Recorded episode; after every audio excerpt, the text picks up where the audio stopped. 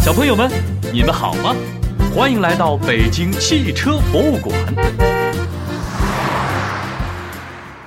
小朋友们，注意看啦！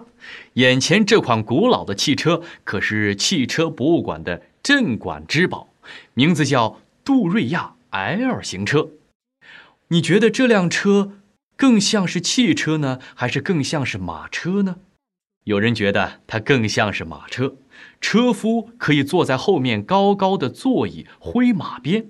其实呀，这是一辆早期的敞篷小轿车，红色的车厢，黑色的车轮，车头侧面还有个显眼的铜灯。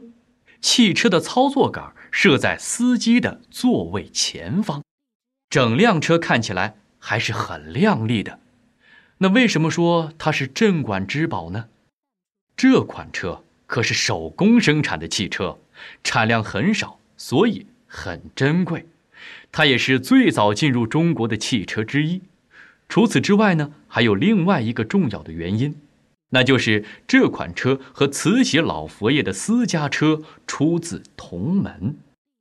这又是怎么回事呢？一百多年前的一九零一年，正是清朝的末年。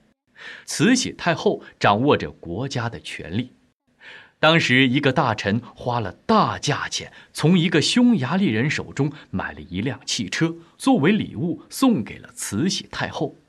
那辆车和眼前的这辆车很像，只不过要长一些，而且司机座位之后又加了一排座位，整辆车显得更加的气派和豪华。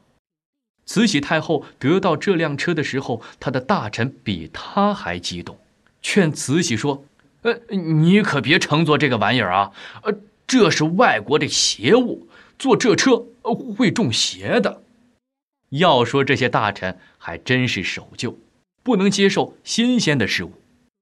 所幸慈禧太后没有听他们的，还是乘坐着汽车出门了。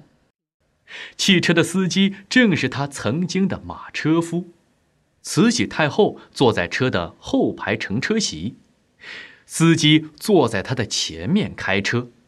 走着走着，他觉得不对劲儿，一个马车夫怎么可以和堂堂的大清国皇太后平起平坐呢？然后下命令，让马车夫跪着开车。马车夫也没有办法，只能遵守皇太后的意志。汽车的操控系统可不是为了跪着开车而设计的，你跪着怎么踩刹车、踩油门呢？马车夫慌慌张张的勉强跪着开车，结果车子撞到了墙上，把慈禧太后吓得够呛。好在没有受伤，慈禧以后就再也不敢乘坐这辆车了。